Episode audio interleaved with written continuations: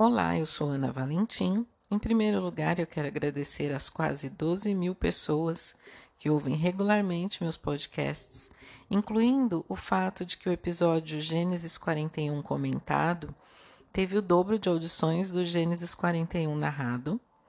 Agradeço também a minha audiência, que é 85% brasileira e tem seus demais 15% espalhados por países de todo o mundo, incluindo Estados Unidos, Japão, Portugal, Reino Unido, Irlanda, Angola, Nova Zelândia, Canadá, França, Espanha, entre diversos outros, como Egito e Singapura.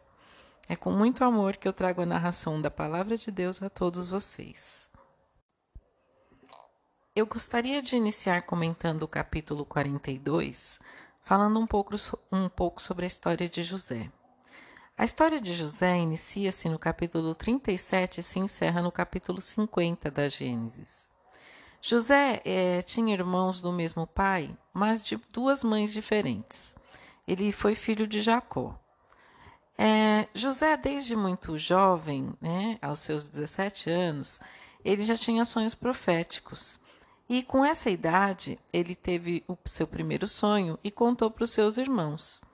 Nesse sonho, ele e os irmãos tinham feixes no campo, e eis que o feixe de José se levantou e se pôs de pé, enquanto os feixes dos irmãos que o cercavam se prostraram diante dele. Seus irmãos, né, com inveja, acabaram odiando a ele porque pensaram que ele se sentia superior. Em um outro sonho, José também contou para o seu pai Jacó que é, era, ele também era colocado numa situação de superioridade. Esse sonho é contado na Gênesis 37, versículo 9. Nessa ocasião, seu pai o repreendeu, pensando também que ele estava se colocando em posição superior, né? E dizendo que seus irmãos também o invejaram. É, um dia José foi apacentar os rebanhos e, em busca dos seus irmãos, ele chegou até Dotaim. Os seus irmãos estavam planejando matá-lo, é, todos eles, exceto Ruben, que não quis derramar o seu sangue.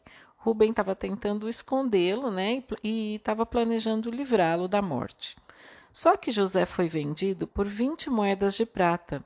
E Ruben, quando chegou no local, ele não teve oportunidade de libertar José. Bom, os irmãos pegaram uma túnica que José usava, né, que era, era pelo pai sabidamente uma roupa de José, mergulharam no sangue do cabrito e levaram de volta para o pai. E esse pai ficou totalmente inconsolável, né?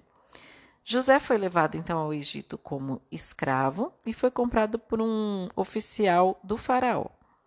Tudo que José fazia na casa do, do oficial é, prosperava, né? E assim José ganhou a simpatia do seu senhor. José também era um homem bonito e a mulher do oficial o olhou com os olhos de maldade. Como José se recusou a dormir com ela apesar dos convites, ele foi acusado de tê-lo feito e injustamente acabou voltando ao cárcere. Foi lá no cárcere que ele conheceu e interpretou os sonhos do padeiro e do copeiro mor que foi o copeiro Mor, né, que por fim contou ao faraó a interpretação que José fazia dos sonhos. Então José foi novamente conduzido a uma posição de destaque. Foi nomeado governador de todo o Egito, né, como eu contei no capítulo 41, e ele reencontrou seus irmãos, é, segundo o capítulo 42. Bom, o que é que eu posso, em minha humilde opinião, trazer à luz da minha interpretação? José era belo e justo, era amado por seu pai e querido por seu primeiro patrão. Isso gerou cobiça e inveja, né? Em primeiro lugar dos irmãos, em segundo lugar da mulher do patrão. Os irmãos pensaram em matá-lo e o condenaram, né, ao injusto castigo da ingratidão, da escravidão, aliás. E em segundo lugar, a cobiça da mulher do oficial, né, o levou de volta ao cárcere. Porém, José era um homem justo e ele recusou-se a ceder. Né? Ele era correto. E apesar de escravo, ele trabalhou da melhor maneira possível, até ser reconhecido pelo seu patrão. Apesar de retornar ao cárcere, também, como eu disse no, no capítulo anterior, ele não deixou de ajudar as pessoas. Ora, Os justos, os íntegros e as pessoas tementes a Deus não precisam ter preocupação terrena, pois, mesmo que tudo lhe seja tirado por pessoas injustas, tudo será restituído em dobro por Deus, né? o Todo-Poderoso, porque Ele é justo e jamais vai deixar de te recompensar pelas tuas boas ações. Mesmo que você sofra, né, que você permaneça é, no mesmo que você sofra, que você se sinta numa prisão, num cárcere, porque isso pode ser uma metáfora, né, mesmo que você se veja em dias tenebrosos, dias escuros, dias ruins, você nunca deixe de ser correto, porque a justiça de Deus, ela não tarda e também não falha. Nós vimos no capítulo 42 também que os seus irmãos refletiram sobre o mal que estava por vir e eles se arrependeram, né? Porque eles entenderam que a maldade que eles fizeram com, com o irmão ia voltar para eles. Então eu posso concluir que não há maldade que se faça que não retorne ao emissor. Então, nós não devemos, portanto, é, bancar o juiz nas situações adversas da vida, porque pagar o mal que nós sofremos com o mal é continuar criando reações em cadeia contra nós mesmos. Né? A lei do retorno ela é implacável. Nós não devemos sentir inveja e nem cobiçar o próximo.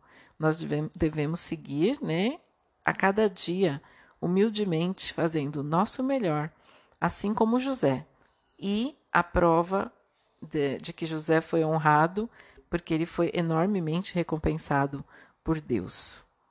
Eu encerro aqui a narração e os comentários do Gênesis capítulo 42. Aguardo o feedback de vocês no e-mail abiblianarrada.gmail.com. Muito obrigado e fiquem com Deus.